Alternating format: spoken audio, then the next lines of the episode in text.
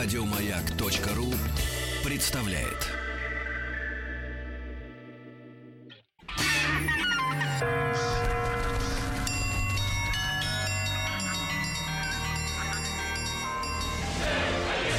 Русский мир. Истоки. Дорогие друзья, товарищи, еще раз всем здравствуйте. Э, Пошумели, Товарищи женщины. побазарили мы в, в прошлом часе. Покудахтали. Очень, покудахтали. И о- это очень было правильно, потому что мы стояли на базовых, так сказать, таких э, э, как-то домкратах, говорили о мужчинах и женщинах. Э, но это вся, с- все современная история. Давайте не забывать, что мы является только следствием э, развития э, нашей страны, поэтому у нас э, сейчас эм, русский мир, э, истоки. Э, Так эту сказать, из чего все началось? все началось, да. Об этом любит всегда говорить, естественно, гражданин Америки эм, Тимофей, э, Тимофей Денисович. Его интересует русский мир. Куда он попал? Понимаете, да-да-да. И не современный именно, а э, именно с чего это началось. Эм, Надо сказать, не только Тимофей Денисовича это интересует, людей, родившихся Каждого здесь. русского Вот, человека молодец. должно Я это ждала эту интересовать. пламенную речь, Алексей. Конечно, да, да, да, да. На клеточном уровне мы должны интересоваться эм, нашей историей. Итак, у нас сегодня гость э, Аксенова Галина Владимировна, доктор исторических наук, профессор кафедры истории России МПГУ. О, как. Здравствуйте, доброе утро. Здравствуйте. э, добрейшее. э, Начали все. Здравствуйте, профессор. Сейчас Здравствуйте, уважаемые друзья. Здравствуйте, доктор. Здравствуйте, доктор, да-да-да. Смотрите, мы, э, мы в прошлый раз, у нас был Александр Невский. И э, много, конечно, всплывало таких фактов, с которым мы не были готовы, там, предположим. Потому что есть некие, ну, не хотел, люди-иконы, но не буду так говорить. Невского знают все. Да. Вот. И особенно огромное количество стереотипов всегда вокруг находится этого имени, потому что оно настолько велико, оно настолько ярко, оно настолько значимо, и главное, оно запечатлено в кинематографе, в картинах и в сознании очень крепко сидит. А вот все, что было до него, а, это уже как бы размыто, потому что есть такие э, точки ясные. Причем это было, естественно, в, э, во время э, похода Батыя и падения Киева. Там много всяких событий таких мощных. А вот все, что до, вроде бы, как мы, понимаете, как только подход к этой истории. Хотя в этот же момент э, нашу прекрасную страну раздирали э, противоречия и междуусобные войны, огромное количество, потому что мы как лоскутное одеяло были, эти княжества. Э, Вот давайте от Александра Невского пойдем как раз назад. Мне кажется, будет это интересно, все ретроспекцию посмотреть, откуда он взялся, и вот кто у нас сегодня герой главный. Ну, мы сегодня поговорим о двух его дядьях, немножечко о Константине Всеволодовиче, э, князе, которого действительно, о котором вспоминают очень и очень редко, к сожалению. И сейчас я скажу в связи с чем. И, естественно, о другом его дядьке, э, человеке чрезвычайно интересным, необыкновенно любопытным, чье имя является таким, знаете, культовым и святым, особенно для нижегородцев, потому что это основатель Нижнего Новгорода, человек, который, собственно говоря, эту твердыню, эту оплот и создал. И создал тот город в статусе сразу города, оплота, не какого-нибудь посада, какой-нибудь там э, крепости где-то, где-то на границах, а он создавал это не слободской городок, а именно город, мощный, крепкий город, призванный охранять низовские земли русской земли. Поэтому у нас и получился город Нижний, да, потому что на низовских землях русской земли, земли. Дальше уже все, дальше враги сидели, дальше-то земли не было, был низ, как Мгм. называли тогда на Руси. А Георгий Всеволодовичи. И Действительно, имена-то очень интересные, хотя здесь мне хотелось бы, знаете, о чем сказать. Вот печальный факт. Мы говорим, Александр Невский и Дмитрий Донской, это вот два культовых имени, которые все должны знать. Несколько лет тому назад... Боголюбский еще, знаете, всплывает Да, иногда. нет, но это несколько лет тому назад. Э, начинаю, так сказать, вводную лекцию по истории, студентам сидит курс. Я говорю, ну и, конечно же, даже не вводная, а вот идет лекция. В следующий раз мы будем говорить о великих русских полководцах, там, а, вернее, об Александре Невском и Дмитрии Донском. И понимаю, что мой голос так тонет в вакууме, в вате какой-то тонет. Донском. О, Э, вот, о. и да, Не, не я так. понимаю, Донском. Э, Да, и все. И это рухнуло, упало. Думаешь, господи, что ж такое случилось-то вообще? Что ж происходит? Я задаю вопрос тогда. Думаю, ладно, студенты, первый курс, ну, не жалко, в конце концов, ну, почему нет? Я говорю, а кто такой Александр Невский и Дмитрий Донской? Представляете, сидит курс 100 человек. Ну, это жестоко, конечно, с вашей стороны. Да, я понимаю, что я поступила неправильно, но я хотела понять вообще, что нужно рассказывать, потому что как рассказывать на уровне детского сада, или, собственно говоря, можно перейти к достаточно серьезным На размышлениям. уровне детского сада. Да. И нам тоже. О, Вот. И я- понимаете, это поднялась одна новость. единственная рука, девочка, которая сказала, что это полководцы. больше она ничего не знала. Э, Вот, то есть это трагедия, это печаль, и, ну, в И общем именно поэтому мы сегодня здесь собрались. А Да, я та и- самая Да. девочка, которая поднимает руку. Я в, в курсе, кто такой. Я бездна. Да, ты бездна, да. Э, да. Поэтому, конечно Бездонная. же, э, собственно говоря, вот такие передачи, они чрезвычайно важны, нужны, потому что нам действительно есть о чем поговорить, есть о чем рассказать и есть чем гордиться. И, собственно говоря, когда мы вспоминаем об Александре Невском, мы сразу понимаем, что Александр Невский это не просто прославленный полководец, да, это тот полководец, чье имя было прославлено еще и Русской Православной Церкви. Да, и он является покровителем, небесным покровителем русского воинства. И он начинается сразу, да, линию мы выстраиваем. А сколько же небесных покровителей русского воинства? Ясно, что мы помним про, Борис, про Бориса и Глеба, слава богу, только ленивые уже о них не вспоминают, тем более в этом году тысячелетие их э, мученической кончины. да. Про Бориса и Глеба вроде как помним. Про Александра Невского вспоминаем. Про Дмитрия Донского тоже вспоминаем, он канонизирован, хотя не так давно, но тоже прославлен в лике святых. Но мы забываем о том, что у нас есть еще два совершенно замечательных воина, погибших э, в битве с татарами в 1238 году. Это как раз Георгий Всеволодович и его племянник Василий Константинович. У них просто, понимаете, Мгм. по сути, фамилии нет. Вот те э, Невский, а тут имя, отчество. Наз- вот они и остаются. фамилии, да. э, Ну, В остаются- общем-то, да, действительно, мы уже в прошлый раз как-то поговорили о том, что есть прозвище, да, прозвание у князей. И понятно, что по прозванию как-то вот человек и запоминается. Понятно, что Александр Невский, потому что в Невской битве победил, да, Дмитрий Донской на Донской, в Донской И битве. это показывает, что человек успешный. Вот. Но вы понимаете, есть есть. еще очень интересные вещи. Не всегда дается прозвище. Иногда люди помнили человека э, именно в варианте имя и отчество. И это было тоже особое какое-то вот почитание, особое отношение. Вот Георгию, князю Владимирскому, великому князю Владимирскому, относились с таким уважением, что его всегда называли Георгий Всеволодович. И какую бы летопись вы не откроете, ну понятно, что родился там, нарекли Георгием, а дальше-то, когда идет рассказ, Георгий Всеволодович и в русской истории, что бы мы ни читали, какие бы исторические трактаты ни читали, у нас будет князь Георгий Всеволодович. Даже не знаю, что лучше, Большое гнездо или Георгий Всеволодович. Да, Алексей Алексеевич? Да, да, Гнездо кстати говоря. лучше, это круто. Ну, большое гнездо. А. Хотя по вот последнее упоминание эм, имени отчества Алексея Михайловича был.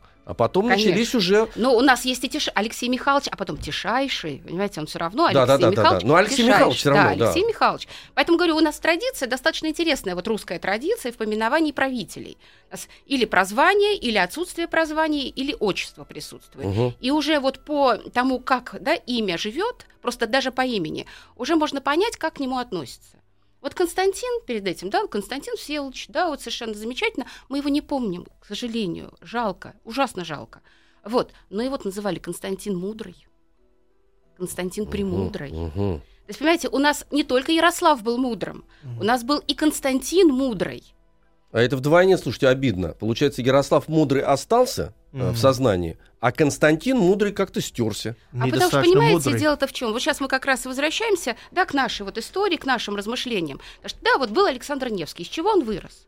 Александр Невский, да, это, собственно говоря, уже внук э, Всеволода Большое Гнездо. да, и сын одного из младших сыновей Всеволода Большое Гнездо, Ярослава. При том, что Ярослав очень непростой, о нем уже там уже были встречи, разговоры о Ярославе Всеволодовиче тоже происходили. Вот, он не самым простым был человеком в этой семье, вот, про которого, кстати говоря, русские летописи, знаете, что говорили? И Георгий в своих записках, Георгий Всеволодович, когда о нем летописцы рассказывали, и потом рассказывали о том, что возникла распря между двумя братьями, между Георгием и Ярославом, да? казалось бы, и причем накануне монгольского нашествия, накануне прихода Орды на Русь. И что, о чем пишут летописцы?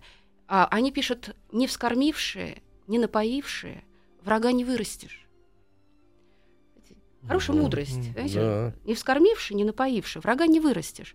Это как раз о взаимоотношениях Георгия и Ярослава, потому что Георгий, как брат старший по отношению к Ярославу, он очень много сделал для того, чтобы Ярослав сел на новгородском княжении, чтобы в конце концов э, тот захотел в Переславль убежать из Новгорода. Ну, посиди в Переславле, хотя это не твои земли, не тебе завещены. Ну, ладно. Вот помощь Ярославу он всегда-всегда оказывал. И это были вроде люди одного лагеря, скажем так, одной позиции.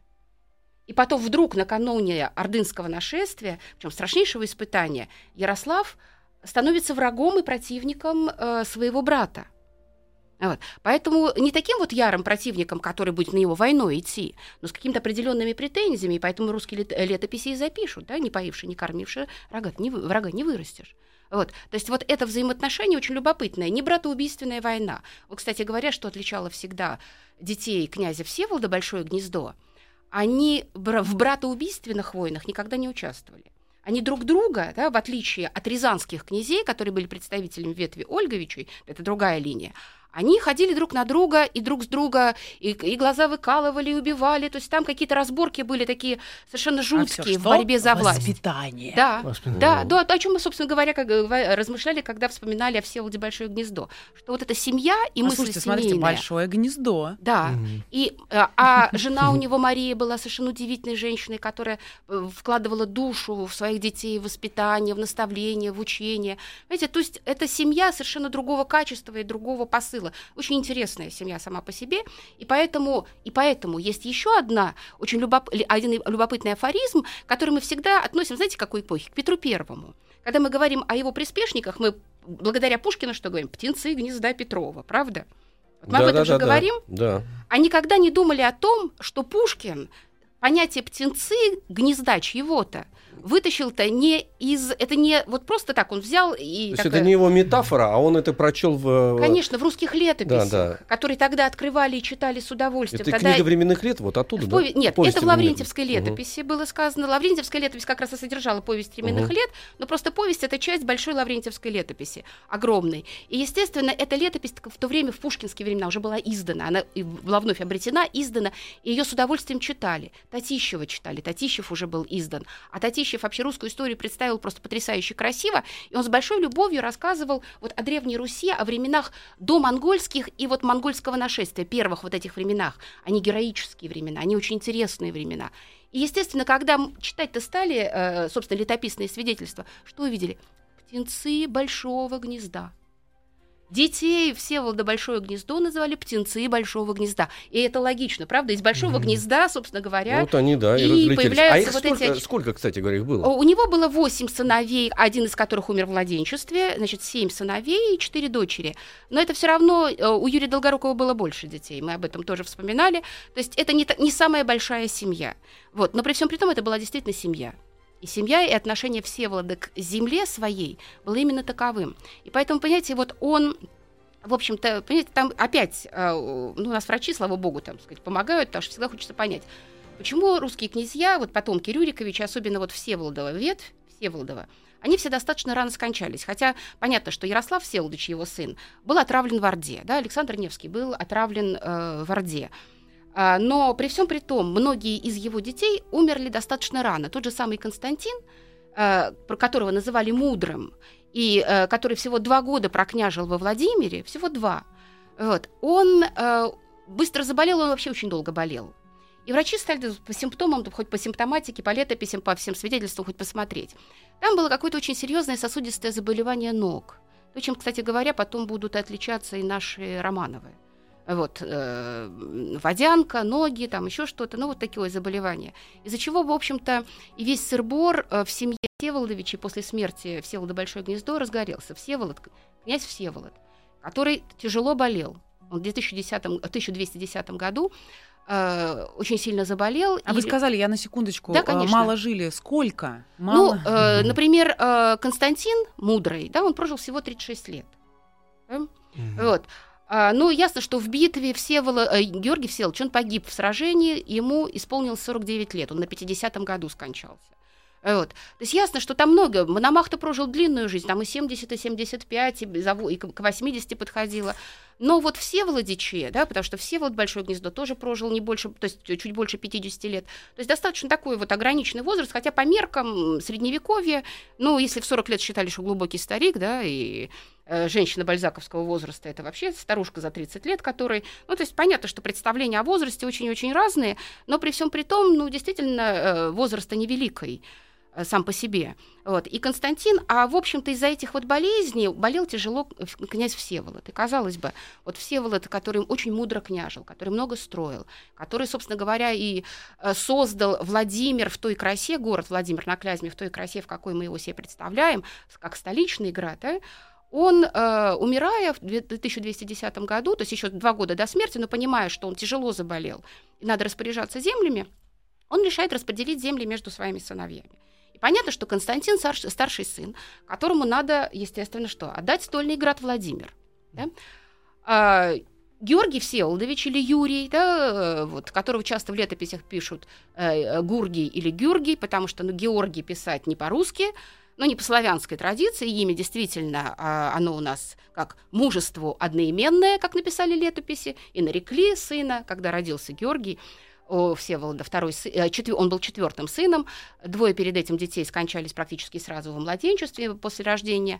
Четвертый сын, а так получается второй, да, так сказать, доживший до По старшинству, да. да, э, по старшинству.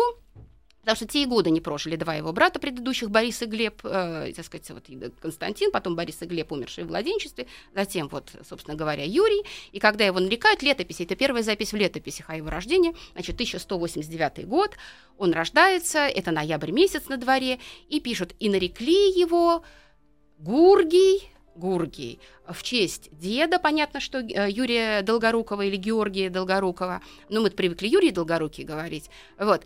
И дальше идут совершенно замечательные слова, которые мне очень нравятся. Георгий мужеству одноименный. Понимаете, летопись подчеркивает уже тогда, что имя Георгия, она одноименно только мужеству, и, естественно, вот эта жизнь, мужественная жизнь. Ну, Лорентьевская летопись, она создана была в 1377 году, то есть, понятно, это воспоминание так, и такой реверс, исто- а, да, историческое обращение, но при всем при том хотели вот подчеркнуть значение имени, да, что в имени твоем, да, вот что в имени Мгм. человеческом, что, собственно говоря, уже было предначертано Георгию, вот это вот такая мученическая, но мужественная э, смерть в бою. Вот, смерть в бою, и, собственно говоря, наши русские сказки, наши русские сказки, они, собственно, нам об этом рассказывали. Вы помните сказку «Бой у Калинового моста»? Да. Вот Только вот. Алексей Да, помнит, да, Да, знаю. даже, ну, слушай, ну, известный Калинов мост, даже группу потом так назвали, потому что это... да, ну, потому что это сказка А. «Калинов мост», но это была река Калин, э, Калина, и, собственно говоря, вот на этой реке Калине и погибнет Георгий Всеволодович, сражаясь э, Он с же там за Змеем Горынычем э, сражался. Конечно, вот он Змей Вот. Горыныч, Змей понимаете? Горыныч это а, а, воплощение Орды. Конечно, Да-да-да, конечно. Другое конечно. дело, что Георгий-то погибает, а в сказке, которой мы будем Калиновому мосту, наши богатыри, естественно, и опять вы помните, в этой сказке что? Он же э, зовет братьев, бросает одну перчатку, вторую перчатку, то есть пока вот гром. И это тот же самый был призыв Георгия. Он, сражаясь э, в, в битве на реке Сити с ордынцами, он э, ждал братьев на подмогу, а братья-то не пришли. Не пришел Юрий Всеволодович, отец Александра Невского. Не пришел Александр Невский. Не пришли новгородцы на помощь. А они в курсе были вообще? А они в курсе были, им послали. И причины не прихода понять сложно, почему и летописец записал, да? Не кормивший, не поивший, Мгм. врага-то не вырастешь. Другое дело, что понятно, что дальше стараниями Александра Невского Русь-то победит тевтонцев и, да, и немецких рыцарей, и шведских рыцарей. И, наверное, в этом своя была какая-то, да, вот понимание, что сильная угроза идет с запада, от латинян, и они не могут уйти, да, с земель новгородских. Но они не пришли, а их ждал Георгий. И вот это вот, понимаете, сказка, которая есть, сказки, это же все это важнейшее наше историческое восприятие, мифологизированное восприятие истории народом. Родился этот миф, но в мифе братья это все-таки проснулись и пришли помочь, да, э, сражаться со змеем. А здесь никто не пришел. Ну, Калинов мост, да, река Калинка. Вот на этой речке он и... А Алёша Попович у нас тоже. Ведь Алёша Попович — это времена как раз э, Георгия Всеволодовича. Это предыдущая битва, 1216 год. Был не Алёша Попович, а Александр Попович, его богатырь-поединщик, который сражался вместе с ним, вместе с Георгием Всеволодовичем. И в русских летописях, то есть в былинах, потом превратился в Алёшу Попович. Понимаете? То есть вот у нас история Георгия Всеволодовича, она столь хороша, настолько дала русской, да, вот нашей истории, фольклору, материала, что Георгий, в общем-то, остался жить в русском фольклоре. Но у нас с вами есть еще одна интересная история, связанная с Георгием. Сказание легенда о граде Китеже мы знаем все. Град Китеж, который ушел, Ну, под, ушел, под да, воду, под да? воду. Вот.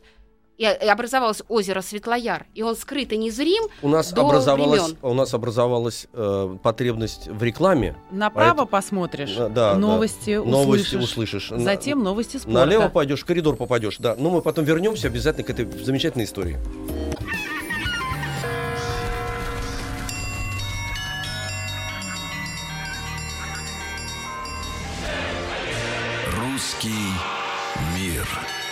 Истоки. Вот Дорогие не друзья. хотели бы заснуть, да? А не Да. можем ведь. Нет, невозможно. Невозможно. У нас история э, э, русского государства. А она- Практически в на- сказках. э, в- Да, она, сказаниях она, да, она идет в сказках, и поэтому оторваться невозможно. И причем, как бы непонятно даже, как лучше-то. Но с другой стороны, все-таки сказки.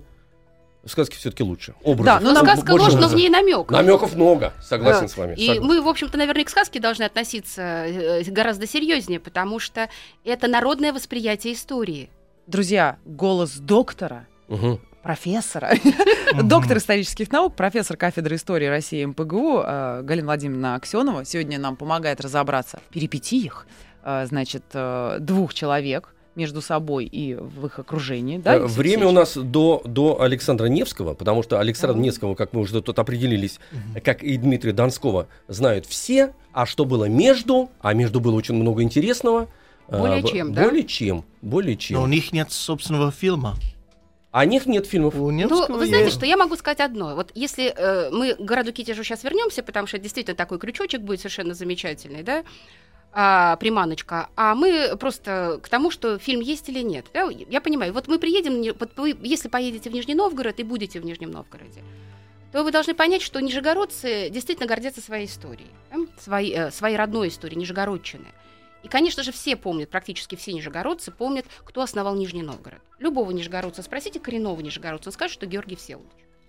Вот. И главное то, что вот память... Дядя Александра Невского. Дядя Александра Чтобы все Невского. знали это, да, да. да, дядя Александра Невского. Это тот князь, который погиб в битве с татарами на реке Сити. Это была решающая битва 1238 года. То есть это вот важные такие моменты. Э, Март месяц на дворе был, 4 марта. Состоялась эта битва на реке, произошла эта битва на реке Сити, трагическая, вот, в которой погибли многие-многие русские князья. А Вот, а в том числе, естественно, Георгий Всеволодович. Мы к ней опять вернемся, потому что в связи с градом Китежем вот, там есть многие симпатичные предания.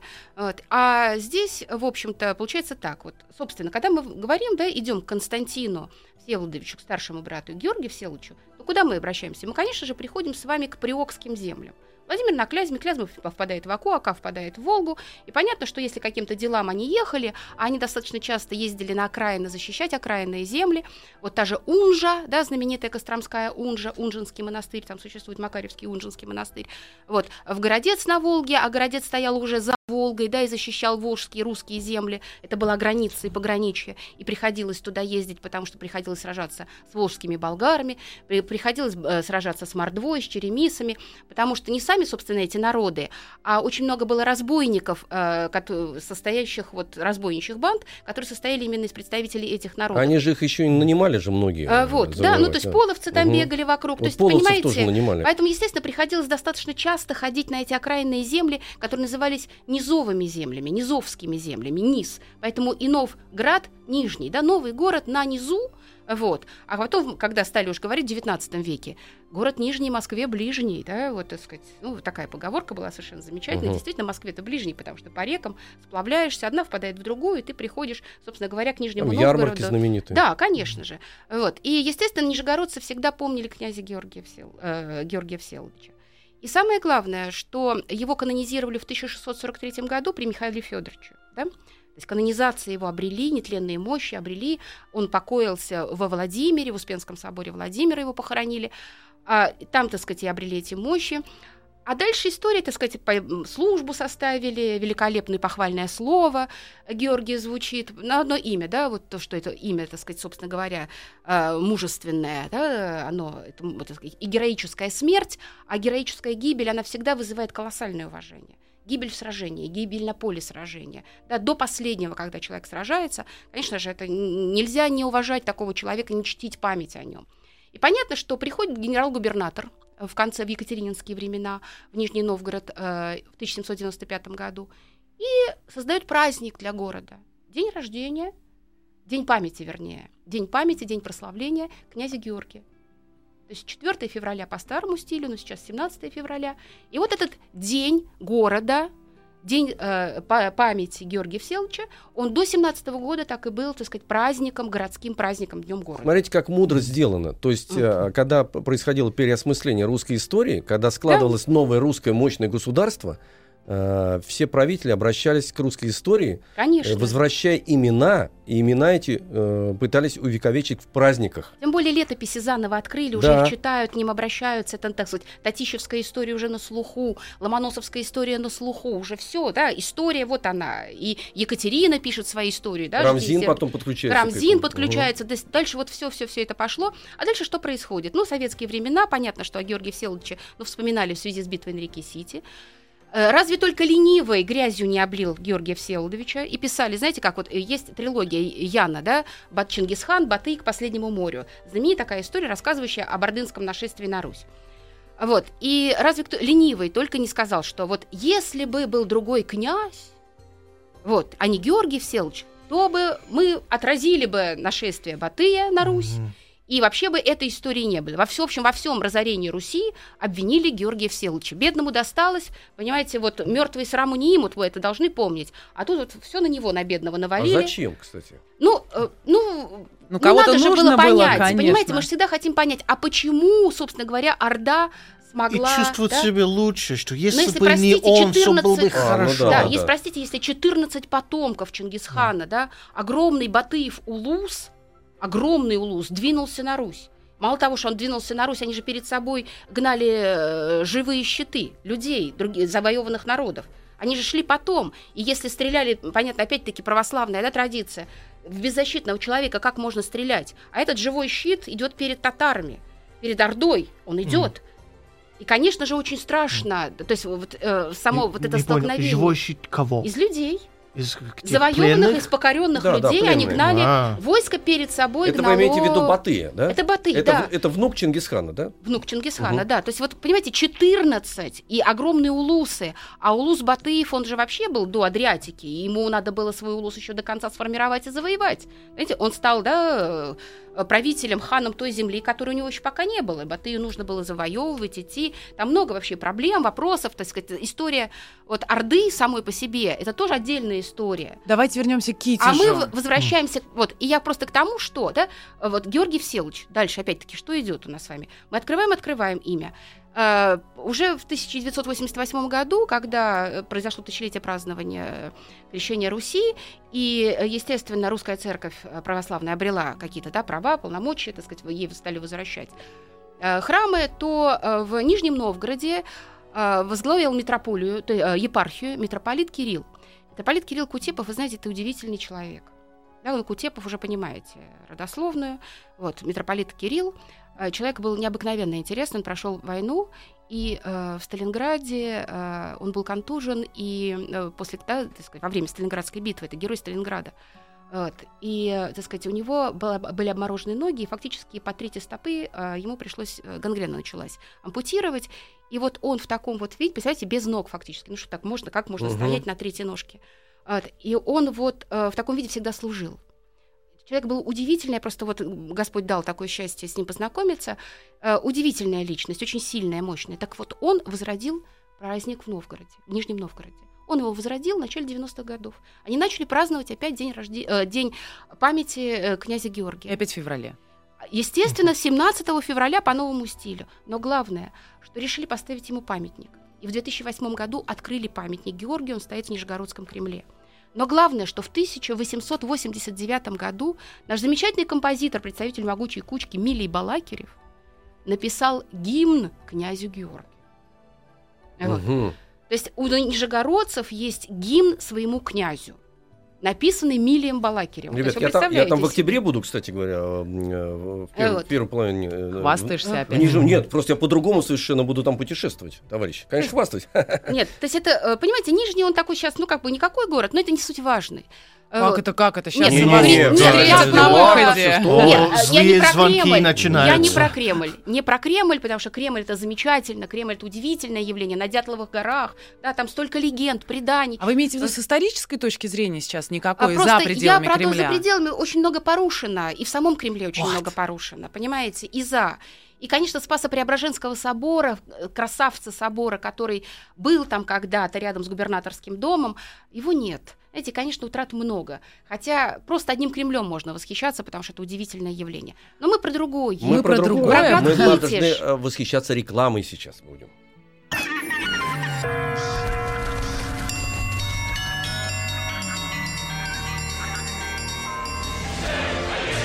Русский мир.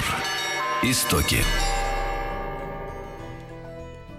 Наша сказительница сегодня, товарищи дорогие, Галина Владимировна Аксенова, но она не просто сказительница, она доктор все-таки исторических наук, профессор кафедры истории России, МПГУ. И мне кажется, слушатели согласятся сегодня с, с моим мнением о Да. том, что через сказание, через Конечно, эмоцию, которую согласен с вами, дают наши гости, гораздо интереснее гораздо. слушать. Как Конечно. много зависит от человека, Спасибо. который Конечно, рассказывает. я вам рассказываю. Всё, Да, все мимо, что все мимо. Все мимо. Плохо мимо. рассказываете, Алексей? Плохо, да, и музыку не включая при этом. Это правда. а Ну, вот Гла- всё. Галина Неправда, Владимировна... рассказываете все совершенно замечательно.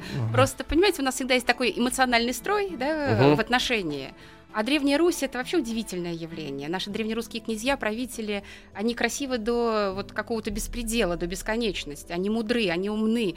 Мы очень многого лишились вот с нашей быстротой жизни, с механизацией, интернетизацией и всем остальным.